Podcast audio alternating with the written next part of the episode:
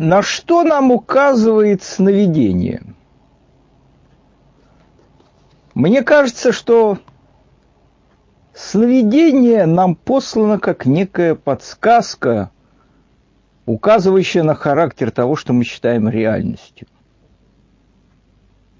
Ну, такая возможность что-то заподозрить. Ну, известное уже высказывание, что наша жизнь похожа на сновидение.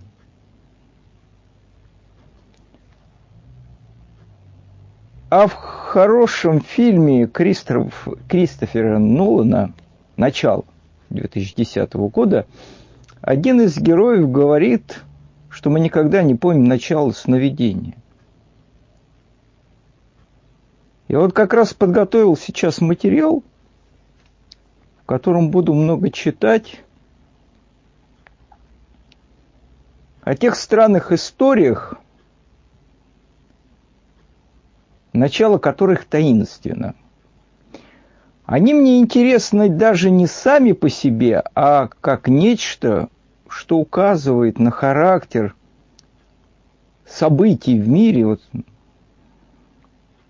так зачастую обсуждаемых и политиками, и политологами, и аналитиками, и зачастую конспирологами – в которых упоминаются известные фамилии, но, как мне кажется, за кадром оказывается некое начало, запустившее эти события.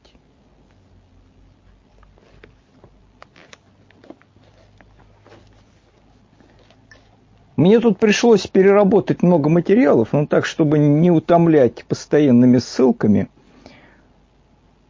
так как я говорить буду сейчас не о политике, ну, вернее, не об актуальной политике, за которой могут прижучить зафеки. Я постараюсь не мучить э, слушателей ссылками на источники. Я тут создал по такую большую смесь, слепил из разных источников. Но так как меня некоторые зрители осуждают, что я не делаю ссылки на книги, кому-то надо ссылки эти для чего-то приходится говорит, листать самое э, начало фильма, ты, говорит, размещал бы ссылки э, в описании. Ну, хорошо, я, может быть, поставлю ссылки на основные книги, которые, как мне кажется, интересны под, на эту тему под, в описании в этот раз. Итак,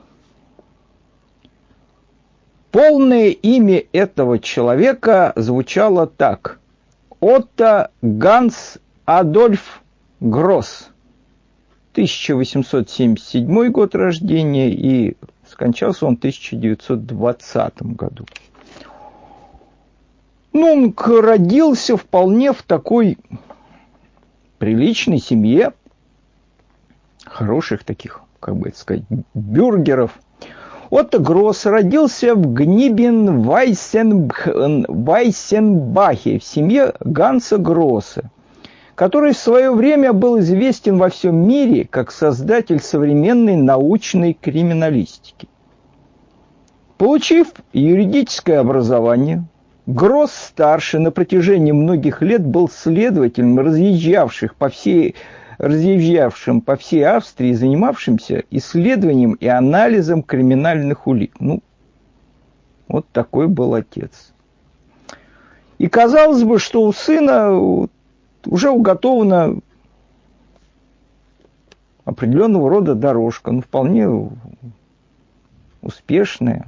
Знаток жизни и творчества Отто Гросса Микаэль Рау показал в начале, что в начале своей медицинской карьеры Гросс-младший был самым настоящим сыном своего отца. Ну, он пошел по этой дорожке. И так бы пошел, и был бы у него скучная биография, ничем не примечательная. Ну, может быть, он какими-то открытиями отличился. Однако, как зачастую говорят в подобных историях, что-то пошло не так. Начиная с 1898 года, Гросс-младший – стал экспериментировать с веществами, воздействующими на психику.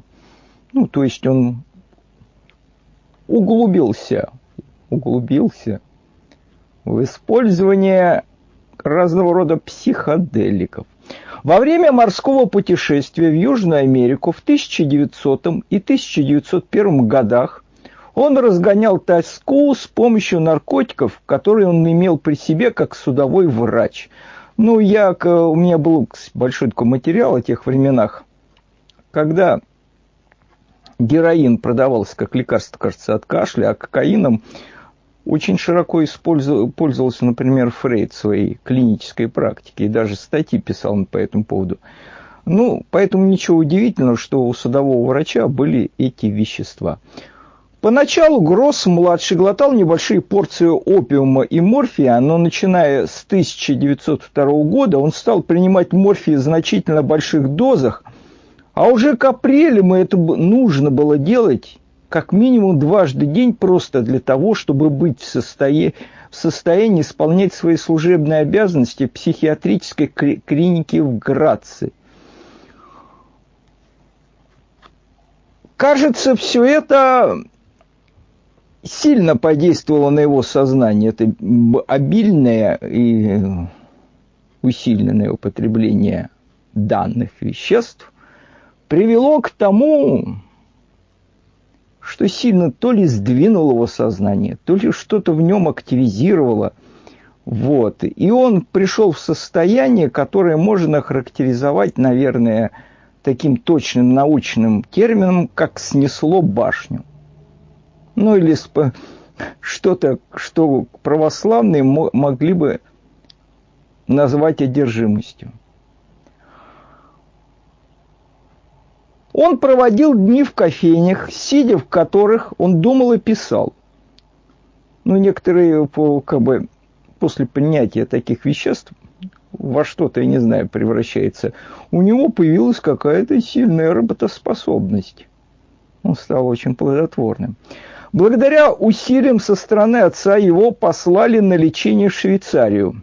К концу апреля он был принят в психиатрической клинике Бургхельцли в Цюрихе. Бюркхелицли Гросса приняли как человека, злоупотребляющего морфием. Согласно имеющимся клиническим записям, при поступлении он утверждал, что причиной его приступа морфинизма была несчастная любовь. Ему поставили диагноз морфинизм. Понаблюдав его в течение нескольких месяцев, неизвестный член медицинского персонажа установил окончательный диагноз – сильная психопатия. Вот это самая снесенность башни. В июле его выписали. Вскоре он вернулся в, кафе, в кофейне, где снова думал и писал. Но если это был бы по итогу обычный наркоман или пропойца, историю бы вести не о чем было. Но тут возник некоторый удивительный феномен – Интерес к работам Фрейда развился от Гросса не раньше 1904 года. В 1907 году, после недолгого пребывания в знаменитой клинике Эмиля Крапелина в Мюнхене, он опубликовал книгу, в которой идеи Фрейда сравнивались и противопоставлялись концепции Капелина, Крапелина о маниакально-депрессивном умопомешательстве. Эта небольшая книжица понравилась Фрейду, и вскоре Гросс стал желанным гостем в Венской психоаналитическом кружке. Фрейд рассматривал Гросса в качестве особенно выгодного приобретения, ведь тот имел известность, и так же, как и Юнг, был арийцем. Ну, просто вокруг Фрейда собралась публика ну, определенной национальности, и, видимо, у Фрейда эта монотонность в национальности вызывала некоторую беспокойность. Он был рад разбавить свою психоаналитическую ассоциацию арийцами, вот, найти последователей там. 1906 году Гросс вместе со своей женой Фридой, с которой он вступил в брак в 1903 году, перебрался в Мюнхен. В течение последующих лет он все глубже впадал в хроническое употребление морфия и кокаина. Ну, на это был незаурядный наркуша, потому что он там как бы у него бурлило творчество. Он проникся работами Ницше и увлекся поисками практических методов для изменения не только подавленных индивидуумов, которых он лечил, но и всей патогенной, патриархальной, авторитарной структуры общества в целом. Какие интересные идеи у него возникли. Согласно Гроссу, Ницше предоставил нам метафоры, а Фрейд – технику. Он соединил это творчески все вместе. В Швабинге он познакомился с писателями, художниками, революционерами, которые помнили о нем даже через десятки лет. Этот субъект, подсевший на морфий кокаин, обладал каким-то дьявольским очарованием. Его место Кафе «Стефания» было сосредоточием культурной истории тех лет, и в те времена Гросс правил богемой из-за своего маленького столика, окутанного густым туманом из табачного дыма. Рихард Зивальд рассказывает, что в годы, предшествующие Первой мировой войны, там собиралось множество так называемых гениев, и потому в народе его называли «кафе Гроссенбан», кафе мегаломанов. Здесь Зивальд познакомился с будущими дадаистами Эми Хеникс и Хьюго Болом, Генри Би Бингом, рисовавшим карикатуры для авангардистских журналов «Югент» и Симпли, «Симплициус», «Симплициус Мус». Так, «Симплициссимус», господи, простите писателем Иоганнесом Бехером, Эрихом Мюзем, Мюз, Мюземом и Гюставом Майнринком, а также с несчастным сыном знаменитого психолога-криминалиста доктором Гроссом в жилете, испачканном кокаином. Ну, вот такая там богема собралась. Интересный котел, в котором бурлило все, что там будет потом 20 столетие, как бы болеть в более обширном, обширных формах. Оно там закипело. Леонард Франк, который в течение многих лет был другом Гросса, говорил, что кафе «Стефания» было его университетом, а Гросс – профессором с академической кафедры у стола около печи. Франк вспоминал, что Гросс знал всего Ницше наизусть. В кафе Стефани он вел ночные дискуссии о том, какое значение имели для мира работы Ницше и Фрейда, выражая при этом уверенность в том, что они проложили путь к человеку нового типа – Франк вспоминает, что за каким бы столом ни появлялся Гросс, там всегда вспыхивала дискуссия о неспровержении существующей политической и социальной структуры и о необходимости сексуальной свободы. Гросс проводил импровизированные психоаналитические сеансы, длившиеся всю ночь и державшие аудиторию в завороженном состоянии. Ну, он околдовывал просто была...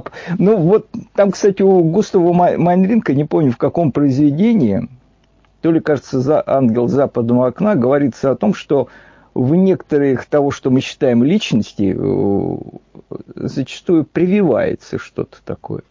Вторгается нечто иное, и там доживает свой срок уже другая сущность. Но вот что-то такое впечатление, вот у меня, когда я читал про эти похождения Отто Гросса, мне такое ощущение, что это человек обычный, простой, превратился в маленький такой торнадо, который крутился и просто всех завораживал своей этой к этой притягательной энергией, там сводил с ума, будучи уже порядком неизвестно чем, сведенным с ума с человеком, который с помощью психоделиков в какое-то другое состояние перешел.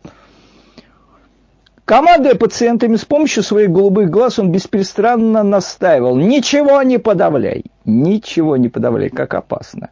Вот этот лозунг ничего не подавляй, вы запомните, потому что я еще его припомню. Или, по крайней мере, если я забуду, все-таки его запомните. Потому что это перекличка с лозунгом другой магической личностью, который похожий принцип бросал. Ничего не подавляй. Эрнст Джонс вспоминал о своем наблюдении за Гроссом во время работы в кафе «Пассаж», где аналитическое лечение исцеляло всех. В последующие годы Джон вспоминал о магии этого человека следующим образом. Но подобную всепроникающую способность раскрывать внутренние мысли других мне не доводилось видеть больше никогда. Да это вообще явление, которое не поддается описанию. Что это такое было? Гросс проповедовал Евангелие сексуального освобождения, которое он, как утверждал, базировался на воззрениях Ницше и Фрейда. Психоанализ, по крайней мере, в той дикой редакции, в которой его проповедовал Гросс, способен снять оковы подавления, наложенные на индивидуумов этим неестественным цивилизованным обществом. Будучи продуктами длительного эволюционного процесса люди не приспособились к цивилизованной жизни и социальным условностям. Созидательная жизненная сила, сексуальность, сильно страдает в искусственном окружении цивилизованного мира. Это было сказано еще задолго до сексуальной революции бурных 60-х. Вкратце его доктрина выглядела примерно так. Жизнетворная ценность эротизма столь велика, что он должен оставаться свободных от каких-либо обсуждений законов, и особенно от интеграции в повседневную жизнь. Гросс отрицал полезность таких психологических механизмов, как вытеснение. Основную причину невротических расстройств он видел в подавлении собственного либидо и не стеснялся вступать в сексуальные отношения с пациентками, которые зачастую для этих несчастных оказывались смер- смертельными. Ну, не все сразу, не, не обо всем буду говорить. По всему общему признанию, Отто Гросс был наиболее опасным, наиболее опасным представителем своего поколения, угрозой для буржуазно-христианского универсума германской Европы. Он никогда не буйствовал. Сила его была в другом, скорее наоборот. Но он обладал ужасной способностью подстрекать других вести себя распутно, поддаваясь инстинктивному импульсу. Современники описывали Гросса как блистательную, творческую, харизматическую и беспокойную личность. Он был врачом-ницшанцем, психоаналитиком-фридистом, анархистом, высокопоставленным жрецом сексуального освобождения – мастером оргии, врагом патриархата, а также безудержным потребителем кокаина и морфия. Его любили и ненавидели с одинаковой силой. Для одних он был источником заразы, а для других – целителем. Он был рыжевато-белым Дионисом. Зигмунд Фрейд считал его гением. Юнгуан однажды сказал – вы знаете, на самом деле единственный, кто может внести свой оригинальный вклад, не считая, быть может, только Отто Гросса, но, к сожалению, ему не достает здоровья. Он считал, что Юнг может внести вклад. Но вот еще Отто Гросс, ну, явно не в себе человек. Но именно его состояние полубезумия, сумасшествия, возможно, добавляло в его эту гениальность на грани помешательства какую-то особую силу воздействия. Эрнст Джонс встречался с Гроссом в 1907 и 1908 годах в Мюнхене с целью получить от него начальные инструкции по методам психоанализа. Джонс говорил, что из всех тех людей, которых я когда-либо встречал, Гросс был наиболее близок к романтическому идеалу гения и одновременно являлся подтверждением предположения о сходстве гениальности и умопомешательства, поскольку он страдал явным психическим расстройством. Разочаровавшись в эффективности психоанализа, Гросс заинтересовался анархическими идеями Кропоткина и неоязыческими взглядами Баховина, а также учением Ницше о сверхчеловеке. Несмотря на попытки отца добиться его помещения в психиатрический стационар, Гросс вел активную жизнь в радикальной коммуне Монте-Верита, Аскона, Швейцария. Ну, надо понимать, весь ужас, весь ужас его благопристроенного батюшки, который наблюдал за тем, что вытворяет его сынок. А я всех его приключений тут еще не пересказываю, и так у меня достаточно пространная цитата получилась, и многие могут не дослушать и не понять, о чем я тут собираюсь говорить. И вот тут мы переходим к другой части, к тому влиянию, которое оказал Отто Гросс на Юнга. Весной 1908 года Ганс Гросс, то есть отец Отто Гросса, обратился к Блейеру и Юнгу с просьбой разрешить ему вновь привести своего сына на лечение в Бургхельцли. Чтобы не компрометировать себя, Фрейд был вынужден порвать отношения с Гроссом, но слишком за ним тянулся хвост очень развеселых приключений, вызывающих и скандальных так что благопристойный Фрейд, по, по, ценя гениальность Гросса, вынужден был дистанцироваться. И направил Фрейд его в 1908 году пройти психоаналитический курс у Карла Юнга в Швейцарии. Ну, то есть Фрейд передал его Юнгу. Поначалу Юнг относился к Отто Гроссу с некоторой неприязнью, но недолго – Отто Гросс стал все больше заинтриговывать Юнга по мере этого лечения, которое превратилось в неизвестно во что. Неизвестно во что. И кто кого там лечил. Он стал заинтриговывать Юнга, который порой проводил с ним круглосуточные сеансы. «Я пожертвовал ему дни и ночи», — сказал он впоследствии Фрейду. С ним действительно что-то случилось. Итак, этот маленький торнадо принял в клинику, Юнг сделал некую попытку его, так сказать, излечить. Но это было что-то такое, что не только не подалось лечению, а сильно, кажется, как я могу предположить, воздействовал на самого Юнга, изменив его. Словно бы произошла какая-то инициация. Эта встреча с потерянным братом-близнецом, в кавычках, оказала огромное влияние на Юнга, который на какое-то время сам оказался в положении пациента Гросса. Вот почему так опасна профессия психотерапевта. Вы можете не заметить, как вы станете жертвой очарования того, что вам кажется безумием. По признанию Юнга, именно Гросс подсказал ему идею категоризации людей по типу интроверсия и экстраверсия. Поскольку Отто Гросс выглядел и чувствовал себя лучше, ему разрешили самостоятельно прогуляться по прилегающей к госпиталю территории, но он тут же этим воспользовался. В 4 часа дня он перелез через стену на участке А2 и сбежал, записал Юнг. Он мог свободно попасть на этот участок, при нем не было никаких денег. Ну, это, этого человека никогда не останавливало.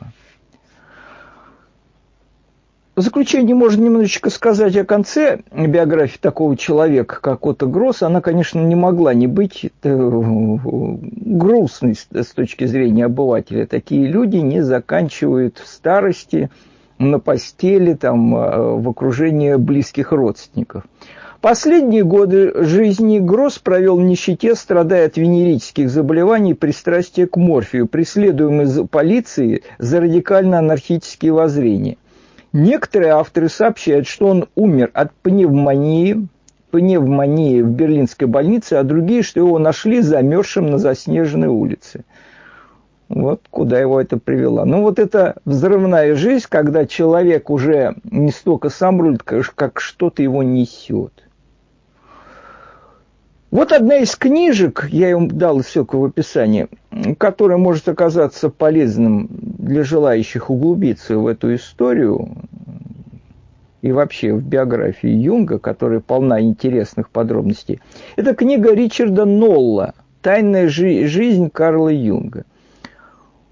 Я вот приведу цитату здесь сейчас из нее. Большинство историй традиционно и ошибочно указывают на Фрейда как на единственную и наиболее влиятельную личность жизни Юнга. Как демонстрирует недавно появившийся из архивов новый материал, эта заслуга с полным правом может быть приписана каждой из трех личностей, все из которых были его пациентами и коллегами. Отто Гроссу, Шабини Шпиллерейн и Антони, Тони Вольф. Гросс был коллегой Юнга по психоаналитическому движению еще до того, как он стал его пациентом Бюркхельцли весной 1908 года. Шпильрейн и Вольф сначала были у него пациентками, а затем стали его любовницами и сотрудницами. Ну, под влиянием философии Отто Гросса, который сказал «ничего не подавляй». Там был у него какой-то перелом. Именно опыт с Гроссом решительно перевернул юнговскую судьбу, а также предопределил сначала участь с которой Юнг к тому времени был уже знаком, а позднее Вольф.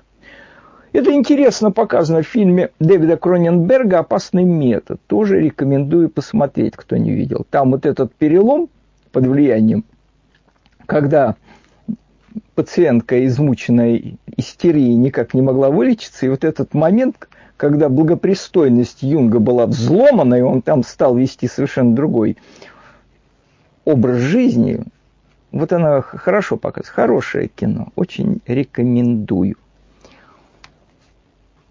Я вам до этого рассказывал в предыдущей части о том, как снесло башню у некого благопристойного поначалу гражданина Отто Гросса ну, правда, под воздействием некоторых веществ. А у Юнга то ли под действием нету, не сохранилось э, каких-то данных, что он что-то принимал, но видно, этот перелом сознания оказался фундаментальным. Если начинаешь знакомиться с трудами Юнга, ну, с каких-то других там ранних работ, еще какие-то, ну, возникает ощущение, что, ну да, это психолог, хотя некоторые психологию не считают наукой, но такой вполне ученый. Меня сильное воздействие оказала его книга «Воспоминания, сны и размышления». Это книга, которая спорит, в какой мере она принадлежит самому Юнгу.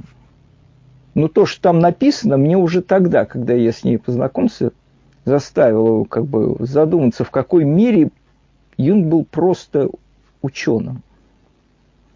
Воспоминания, сны, размышления – частично автобиографическая книга швейцарского психолога Карла Юнга и его коллеги Аниэлла Яфи.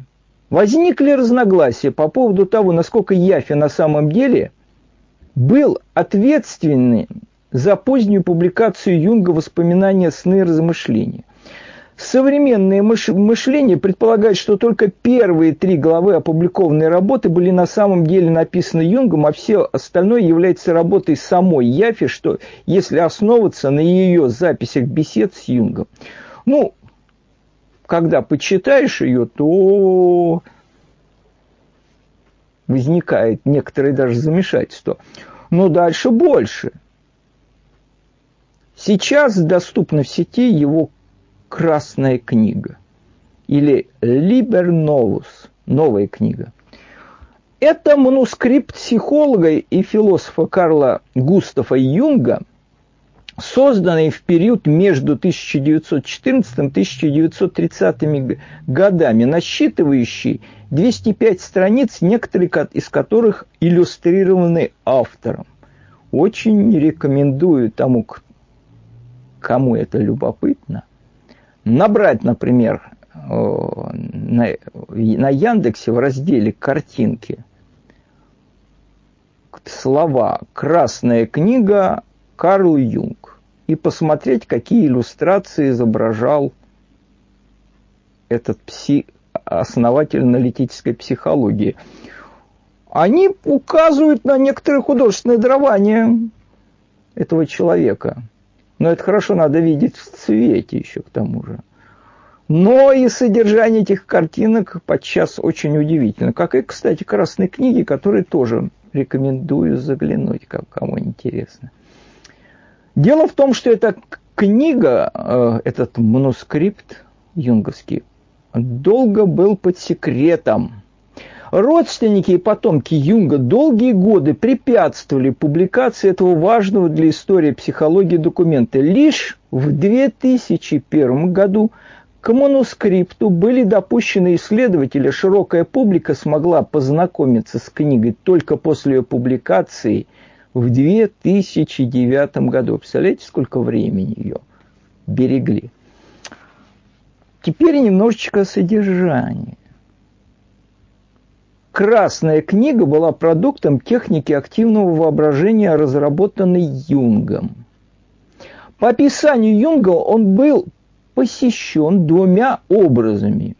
Стариком и юной девушкой, которые, которые отзывались о себе, о себе как Илья и Соломея. Вместе с ними был большой черный удав. Со временем Илья превратился в дух-проводник, который Юнг называл Филимон. Соломея была идентифицирована Юнгом как образ анимы и анимус. Образы, согласно Юнгу, принесли мне понимание, что психологии есть вещи, которые я не создаю, но которые производят сами себя и имеют собственную маленькую жизнь. Что ты ему стала объяснять, как все устроено? Что это такое все? Большая интересная история, загадочная. Филимон этот представлял озарение и общался через мифические образы.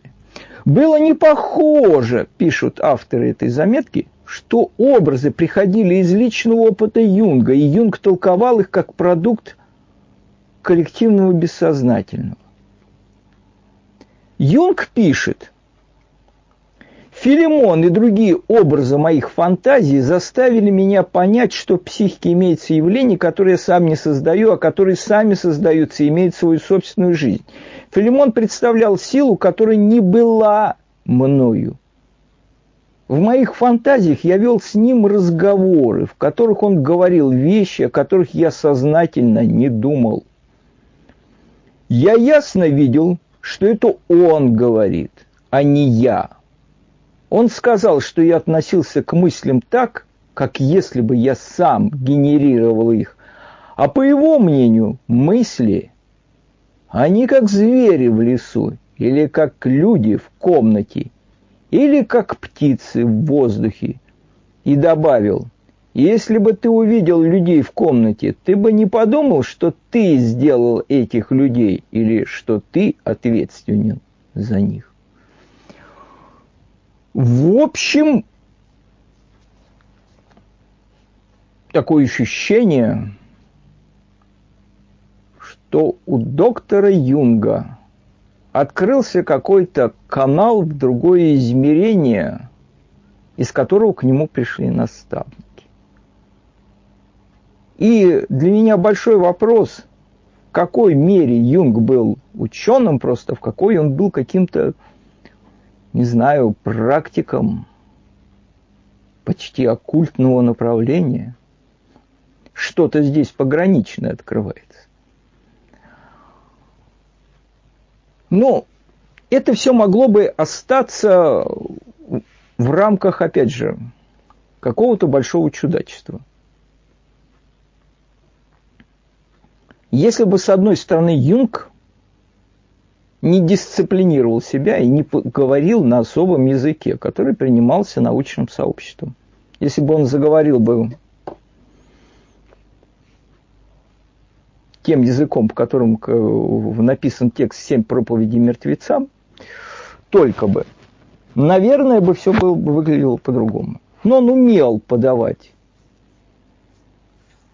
специальным языком все, что ему говорил Филимон.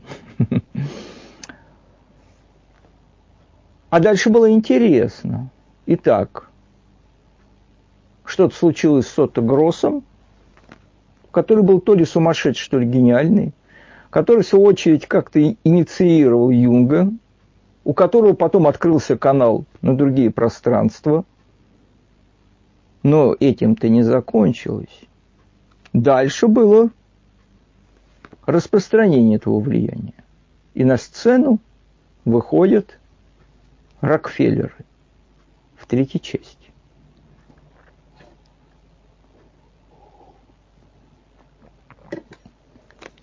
Тридцать первого января 1916 года В тот самый день, когда маг Филимон учил мертвых о парадоксальном боге Абракасе, Абраксасе, одна пациентка доктора Юнга написала своему отцу.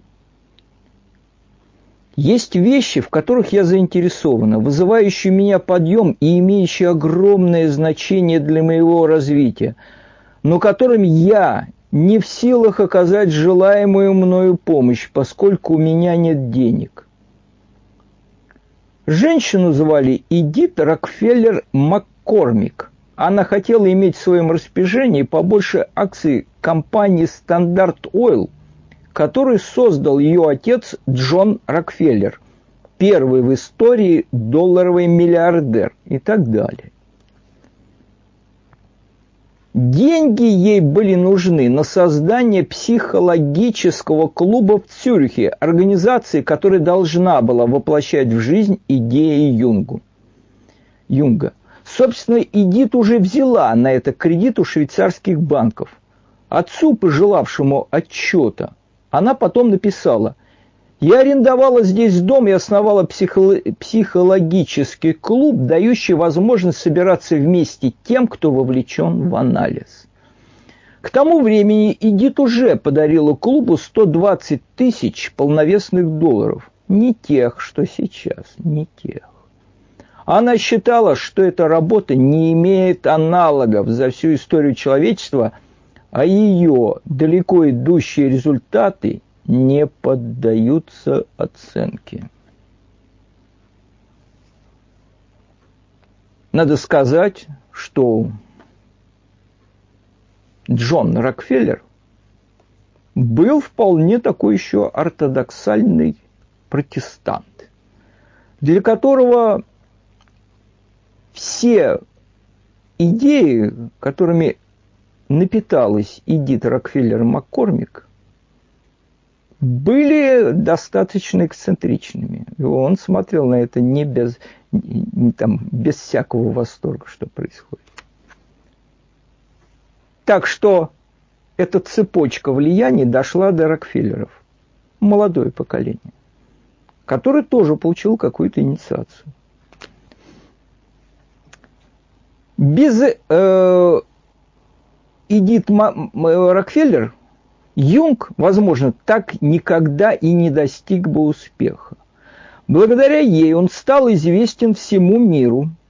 Но даже несмотря на то, что она и сама пользовалась заслуженной славой, лишь очень немногие знают о судьбоносном сотрудничестве Рокфеллер-психоаналитика и Карлова Густава Юнга.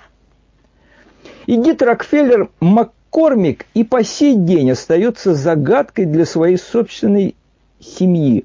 Она была беспокойной дочерью Джона Рокфеллера, личное состояние которого в годы Первой мировой войны составляло 2% от всего валового национального продукта Соединенных Штатов. В 1913 году Эдит прибыла в Цюрих на лечение к Юнгу. Пусть путь, на который она встала с подачи Юнга – освобождал ее от исполнения супружеских и материнских обязанностей и вел прямиком в магическое царство богов, астрологии и спиритизма. После 1913 года Эдит стала чужой не только по отношению к своему отцу и родным братьям и сестрам, но даже по отношению к собственному супругу и детям. На самом деле именно Юнг способствовал этому разрыву Эдит с ее прежней жизнью и поощрял развивавшуюся в качестве компенсации интеграцию этой женщины в сообщество своих последователей.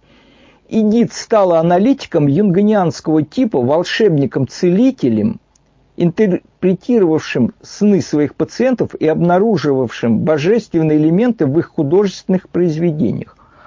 Юнговский магический мир, должно быть, оказался в ту пору чрезвычайно притягательным для Эдит. Она переживала утрату двоих детей, испытывала эмоциональное отчуждение по отношению к своему мужу и оставшимся детям, которые были еще очень молоды. Она нуждалась в помощи и нашла ее в Цюрихе. Она впервые почувствовала себя ожившей. Ее прежняя жизнь, ее прежняя страна не шли ни в какое сравнение с возможностью участвовать в спасении мира и рождении нового Бога. Эдит Рокфеллер Маккормик оставалась в Цюрихе вплоть до 1921 года. Рокфеллеровские деньги представили Юнга англоязычному миру и помогли ему получить ту всемирную славу, которой он пользуется по сей день. В 1940-х годах Мэри Меллон и ее муж-финансист Пол Меллон учредили фонды для перевода всех немецких работ Юнга и повторного перевода большинства его прежних английских публикаций. Рокфеллеры, Маккормики и Меллоны были тремя богатейшими американскими семьями,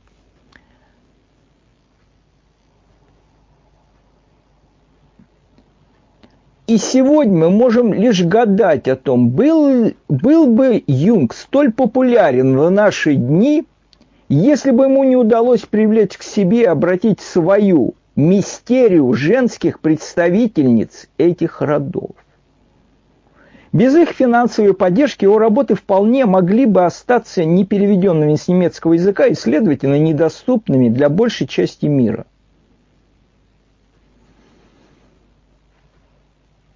Интересная прослеживается связь, но я, кто-то скажет, что я, может быть, что-то преувеличиваю, а все-таки я понимаю, как взглянет на эту историю конспиролог, он скажет, что вот эти закулисные воротилы стоят за всеми явлениями мира, но я предлагаю взглянуть тут и на другую сторону, что это за голоса, которые обращаются через тех, кто их слышит, а потом получает некое влияние. Фрейд, ревниво следивший за деятельностью своего бывшего ученика, еще 24, 29 апреля писал Шандору Ференци. Дочь Рокфеллера, Рокфеллера преподнесла Юнгу в дар 360 тысяч франков. Таким образом, швейцарская этика окончательно вступила в престижный альянс с американскими деньгами – я не без горести думаю о жалком положении членов нашей ассоциации. Зависть не красит человека. В конце концов, Фрейд и сам начал путь к успеху не раньше, чем вступил в 1895 году в ложу Вена, общество Сыны Завета, Бнайбрид, подконтрольного Ротшильда. Ну, еще немного истории с другим, не менее известным персонажем. Алистер Кроули. Вот подобно Отту Гроссу, Алистер Кроули родился в очень приличной семье. 1875-1947 год. Он вырос в Лимингтоне, Уоррикшир, в семье родителей, которые были членами строгих братьев, фундаменталистской христианской секты. Отец Кроули был очень набожным человеком. Он проводил свое свободное время в качестве странствующего проповедника и каждый день после завтрака читал главу из Библии своей жене и сыну. Это хорошая пища для размышления – тем, кто думает, что все определяется воспитанием и генетикой. Но отнюдь не так. Жизнь устроена немножечко хитрее.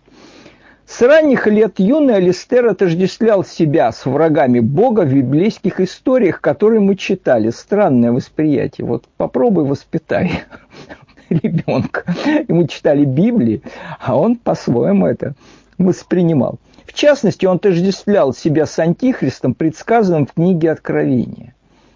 В 1898 году он вступил в герметический орден Золотой Зари. Но об этом ордене отдельно можно говорить долго. Но я опять же могу только посоветовать прочитать интересную и захватывающую книгу Фрэнсиса Кинга «Современная ритуальная магия». Там Столько увлекательных историй рассказывается об этом ордене, и в том числе об Алистере Кроули. Кстати, у него же есть отдельная работа, посвященная этому черному магу. В данном случае я не буду все развеселые похождения Алистера Кроули, которые фактически являются как бы одно, просто биографией является своеобразным романом остросюжетным, и который можно там просто факты перечисляя, там бесконечные, удивляться, как много человек всего разного успел за свою жизнь. Мне интересен здесь момент, опять же, вторжения чего-то потустороннего. Возможно, Алистер Кроули был выдумщиком, и он, как и это, мог приврать вполне. Однако факт интересный, что на него вышло нечто якобы. Что проявилось так, э, в известного книге закона. Книга закона является центральным священным текстом Телема. Это того, что Алистер Кроули создал. Известного Телемское аббатство. Алистер Кроули сказал, что она была продиктована ему сверхчеловеческим существом, которое называло себя Айвас с двумя «с» на конце. «Чтобы поклоняться мне, принимай вино и странные наркотики», — говорил ему дух. Вспомним Отто Гросса, который так и поступал. Получив книгу, Кроли провозгласил наступление нового этапа в духовной эволюции человечества, который будет известен как Ион Гора. Основной заповедью этого нового Иона является наставление «Делай, что хочешь, и будет весь закон». Я, помните, говорил вам, запомните это наставление от Гросса, «Ничего не подавляй». Как интересно это все смыкается, эти истории. Не кажется ли вам? Я для этого так все долго и подробно вам рассказываю. Книга содержит три главы, каждая из которых, как утверждается, была записана за один час, начиная с полудня 8 апреля, 9 апреля и 10 апреля в Каире, Египет, в 1904 году. Странные вещи творились в начале 20 века. Кроли говорит, что автором была сущность по имени Айвас, которую он позже назвал, Айв, называл Айва, а, Айвас. Он упоминается как его личный святой ангел-хранитель. Биограф Лоуренс Сутин цитирует частные дневники, которые соответствуют этой истории, и пишет, что если когда-либо Кроули произносил правду о своем отношении к книге, его публичный отчет точно описывает то, что он помнил по этому поводу.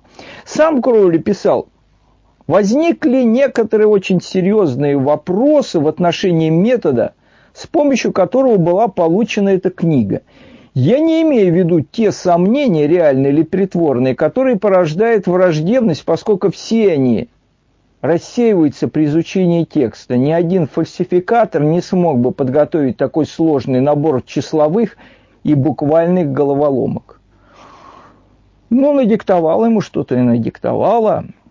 И это бы все тоже осталось как странное такое эксцентричное порождение ума, который, кстати, тоже не чурался экспериментов с психоделиками. У него даже книга есть, дневник наркомана, по-моему, называется. Вот, как про это, где с подробностью рассказывает.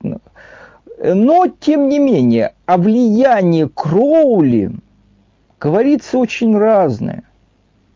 Очень разное. Где там правда, а где там ложь, очень трудно судить. Но, однако, я почитаю, возможно, то, что является просто сплетнями и байками, которые вокруг такой личности понятным образом легко создаются.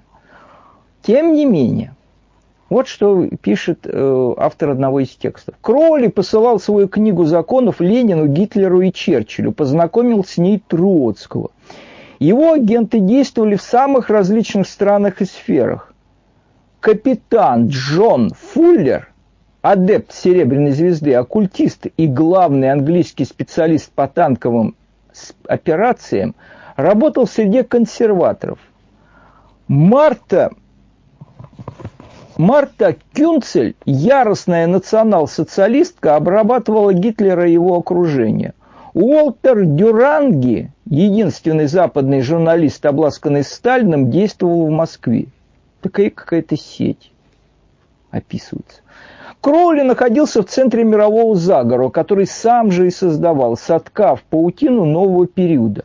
Однако его вызывающие темное учение и страшные практики отпугивали не только профанов, но и самих оккультистов. Даже для них казалось, что это уж слишком В 1920-х э, его скандальная слава гремела по всей Европе. После эпохи строгой морали, отождествляющей, отделяющей добро от зла, должна наступить эра снятия противоположности, эпоха синтеза, где добро и зло сливаются для получения сверхсилы, для воспитания сверхчеловека, громко заявлял Кроули. И его радикальная риторика нашла отклик в сердце Адольфа Гитлера, который в те годы только начинал свое восхождение по политической лестнице – Сильнейшее впечатление на будущего фюрера произвела книга законов, также известная как «Черная Библия Алистера Кроули», после чего Гитлер решил, что хочет видеть этого мага в качестве своего союзника. Кроули также возлагал большие надежды на зарождавшийся фашизм, видя в нем эффективный инструмент для создания нового совершенного мира – он консультировал нацистскую верхушку, стоял у истоков создания оккультных организаций Третьего Рейха, а его идеи легли в основу расовой доктрины нацизма. Как я и сказал, некоторые оспаривают такую степень влияния на лидеров Третьего Рейха Алистера Кроули. Но есть такое вот мнение, не безинтересное в контексте того, что я вам тут пытаюсь излагать. Влияние его на культуру краулианское тоже колоссальное оказалось. Ну, тут можно известные факты перечислить, которые не постесняюсь опять повторить. Кроули оказал широкое влияние на британскую популярную культуру. Кроули был включен в качестве одной из фигур на обложке альбома оркестра «Клуб одиноких сердец» сержанта Пеппера 1967 года группы «Битлз». Девиз Кроули «Делай, что хочешь» был записан на виниле альбома Led Zeppelin 3 1970 год группы Led Zeppelin. Дэвид Боуи сослался на Листера Кроули в тексте своей песни «Зыбучие пески».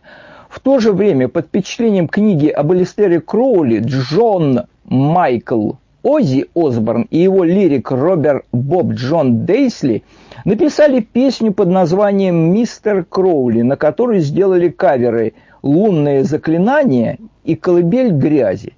Также альбом «Дневник сумасшедшего» Оззи, Осборн, Оззи Осборна назван после прочтения автобиографии Листера Кроли и посвящен ему.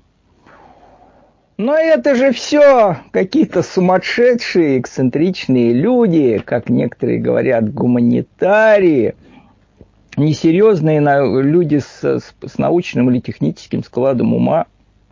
Они-то в эту муть не лезли. В этом смысле будет интересна еще одна личность, которая попала под влиянием учения Листера Кроули. Джон Джек Уайтсайд Парсонс – Родился 2 октября 1914 года в Лос-Анджелес, Калифорния, США, а окончил свои дни 17 июля 1952 года при очень печальных и не вполне ясных обстоятельствах. Это американский инженер, ракетостроитель, химик и при этом оккультист-телемит, то есть последователь Кроули. Парсонс родился в Лос-Анджелесе и вырос в зажиточной семье в Пасадине э, на Оранж Гроув Авеню. Еще в детстве, будучи вдохновлен научно-фантастической литературой, начиная с 1928 года, вместе со школьным другом Эдом Форманом он проявил большой интерес к любительскому ракетостроению. В 1934 году вместе с Форманом и окончившим Калифорнийский технологический институт инженером-ракетостроителем Фрэнком Малиной при поддержке Теодора фон Кармана создали в составе авиационной лаборатории Гугенхайма исследовательскую группу по ракетной технике. Будучи связан с Калифорнийским технологическим институтом, Парсонс стал одним из главных основателей лаборатории ракетного движения и ракетостроительной корпорации Aerojet. Парсон участвовал в разработке ранних жидко, жидкостных и твердотопливных ракетных двигателей. Это был серьезный человек, конструктор, инженер, да? В 1939 году их группа получила финансирование от Национальной академии наук США на создание системы взлета с реактивными ускорителями для вооруженных сил США. После вступления США во Вторую мировую войну для развития и продажи своей технологии они основали компанию вот эта Aerojet, а в 1943 году их группа была преобразована в лабораторию ракетного движения. Но это вот такая официальная сторона жизни этого человека. При этом этот человек вот с таким знанием, с такой подготовкой, с таким профилем техническим, куда-то, чем-то его постоянно куда-то несло и что-то его увлекало. После кратковременного увлечения марксизмом в 1939 году Парсонс перешел к телеме, созданной английским оккультистом Алистером Кроули. В 1941 году вместе со своей женой, первой женой Хелен Нортруп Парсонс присоединился к ложе Агапы, являющейся калифорнийским отделением Телемитского ордена Восточных Темплиеров ОТО, где уже в следующем году по предложению Кроули сменил Уилфреда Телбота Смита на посту руководителя и управлял ложей из своего особняка на Оранж-Гроув-авеню – Джон Уайтсайд Парсонс, блестящий ученый, занимавшийся ракетной, разработкой ракетного топлива, прикнула к американской ветви культа Алистеру Кроли. Так, вот. Э, дальше он этим не ограничился. Это одна из тех вот таких возбужденных личностей, похожей чем-то на вот Гросса, которая хотела все большего и большего и большего. Кроль, э, он завязал переписку со зверем 666. Под этим э, именем Кроль был известен своим последователям. Кстати, зверем называла родная матушка. Благо, благонравная, вполне приличная христианка, которая была в ужасе, наверное, от мысли, что он такое породил на этот свет. Наверное, трудно было и смириться с этим. Э, а сынок, обрадовавшись, что его так называют, вот и присвоил себе окончательно это имя. Вот, и Парсон стал, стал вскоре э, выдающимся протеже Кроули в Соединенных Штатах. В январе 1946 года Парсон преисполняется нетерпение расширить границы оккультного мира. Он решает призвать дух Бабалон, вавилонской блудницы, и облечь его в человеческое тело. Но чтобы выполнить эту сложную миссию, Парсонсу нужна была сексуальная партнерша, которая могла бы ему зачать астральное дитя. Если бы эта часть ритуала была исполнена успешно, Парсонсу удалось бы призвать духовного младенца и направить его в лоно женщины. Родившись, этот ребенок должен был воплотить в себе силы Бабалон. В ходе магических приготовлений к задуманному воплощению Парсонс работал с другим интересным человеком – с молодым учеником по имени Рон Хаббард, небезызвестный папа саентологии, позволив ему доминировать в их отношениях. Парсонс и Хаббард совершали ночные ритуалы с заклинаниями, талисманные ритуалы и другое. Все это детально описано в дневнике Парсонса как вызывание духа, инвокации жезла и освещение воздушного кин кинжала. Парсонс поправил свое финансовое положение, вероятно, вследствие своего общения с Хаббартом. В 1948 году принял присягу Антихриста, изменив свое имя на Беларион Армилус Аль-Даял Антихрист. Хаббард же в своих саентологических публикациях писал, в конце войны покалеченный – Лишенный зрения, я возобновил изучение философии, и мои открытия стали мне настолько понятны, что я в 1949 году заново классифицировал и привел в полную боевую готовность. Эти странные увлечения Парсонса, видно, не укрылись от властей, и в итоге повлияли на его биографию, и, и профессиональную техническую карьеру. В 1944 году Парсонс был уволен из лаборатории реактивного движения и аэроджет из-за скандалов, э, возникших вокруг, ложи. Ну, то есть это просочилось, что он интересно проводит свободное время, очень бурно и неординарно.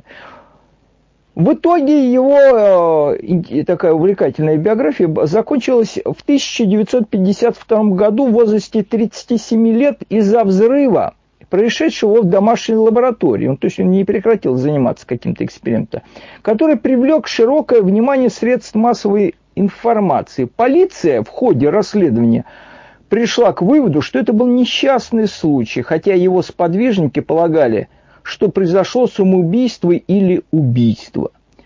Оккультные и либертарианские полемические работы Парсонса были опубликованы посмертно, а западные эзотерические и контркультурные круги называли его одной из самых значительных фигур в распространении телемы в Северной Америке. Несмотря на то, что его научная деятельность вызвала незначительный интерес, в последующие десятилетия историки признали вклад Парсонса – в становлении ракетостроения США, включая создание лаборатории реактивного движения и аэроджет, а также отстаивание им идеи освоения космоса и пилотируемых космических полетов. Было написано несколько его биографий, а также художественные произведения о нем. Ну и в заключение еще одна история человека, который слышал голоса из темноты. Майкл Аквина родился 16 октября 1946 года в Сан-Франциско, Калифорния. Это очень серьезный человек по роду своей ну, общественной деятельности, как бы своей это, не общественной, но вообще вот этой карьеры, которую он делал. Это американский политолог, военный оккультист, основатель храма Сета – Незадолго перед тем, как отправиться служить во Вьетнам в 1969-1970-х годах, Аквина вступил в церковь сатаны, основанную Антоном Лавеем, а по возвращению получил сан жреца. Будучи приписан в Форт Нокс, Кентукки, он организовал местный грот в ближайшем Луисвилле и со временем превратился в старшего координатора деятельности всех гротов США. В 1975 году, когда Лавей объявил, что отныне все высшие степени посвящения станут платными, Аквина, ну, которые все люди, бескорыстно служившие в культе сатаны, оскорбились, что тут какая-то корыстью запахло как-то. Вот Аквина и большинство других лидеров церкви по всей стране сложили себя полномочия. Знак протеста. Ну, что это за безобразие, что тут за деньги какие-то. Спустя некоторое время они основали храм Сета как новый этап развития церкви сатаны в контексте, сознательно очищенном от иудейско-христианской мифологии. Он не просто так создался, если верить Аквину самому. Ему помог голос из потусторонности создать это. Интересная случилась история, поэтому я ее и привожу. В 1975 году в ночь на летнее солнцестояние Американский оккультист и по совместительству полковник американской армии Майкл Аквина провел ритуал призыва Люцифера для того, чтобы узнать, как лучше продвигаться дальше в познании астрала. Сначала Аквина погрузился в астрал, после чего ощутил присутствие астральной сущности. С данной сущностью по словам Аквина, был установлен телепатический контакт, который длился с полуночи до 4, 4 часов утра. Результатом этого опыта стало создание религиозного текста под названием «Книга, прибывшая ночью». Аквина подчеркивал, что книга не была просто продиктована и описывал ее как несколько упрощенный или приблизительный рассказ о полученном опыте – Техническую сторону процесса получения аквина определял как автоматическое письмо. Что такое автоматическое письмо? Это хорошо известное практически всем оккультистам и спиритам. Так, например, знаменитая книга закона Листера Кроули, это здесь сноска была написана именно при помощи автоматического письма. Техники, когда оккультист не сам создает текст, а лишь записывает его. Сам же текст сочиняет астральная сущность, демон, ангел, херувим и так далее. Данная сущность открыла Аквину, что более не принимает к себе обращение по имени Иудея, христианского злодея сатаны, и желает быть известна под своим настоящим именем – Сет, которым его называли почитатели в Древнем Египте. В книге Сет говорит от первого лица. Он подтверждает, что назначил Антона Лавея, главу церкви сатаны – До 1975 года Майкл Аквин и сам был адептом, этой магом, и дал ему соз задание создать церкви сатаны, так как под таким именем его легче было воспринимать людям. Но теперь разорвал с ним договор. Далее в книге идут рассуждения об Ионе Горы и Алистере Кроле, а также утверждается, что в книге закона говорил сам Сет. В общем, надиктовали. Аквина был верховным жрецом храма Сета до 1996 года, после чего покинул этот пост, оставшись активным членом своей организации. Это он не ограничился только оккультизмом. У него была другая официальная деятельность. Продолжив научные изыскания, Аквина получил степень магистра 1978 года и доктора в 1980 году политологии в Калифорнийском университете. Санта-Барбара, а также магистра государственного управления 1987 года в университете Джорджа Вашингтона. С 1980 по, по 1986 годы он преподавал политологию в университете Голден Гейт, Сан-Франциско, как адъюнкт-профессор. 1994-м э, Аквина ушел в отставку из армии в чине подполковника, получив медаль за похвальную службу. Женат на Лилит Сенклер. Лилит Сенклер с которой познакомился, когда-то была жрицей Нью-Йоркского грота церкви сатаны, который также занимает высокий пост в храме Сета. Вот такие я истории насобирал, сделав из этого такой насыщенный винегрет. Не знаю уж, дослушали, кто это все до конца.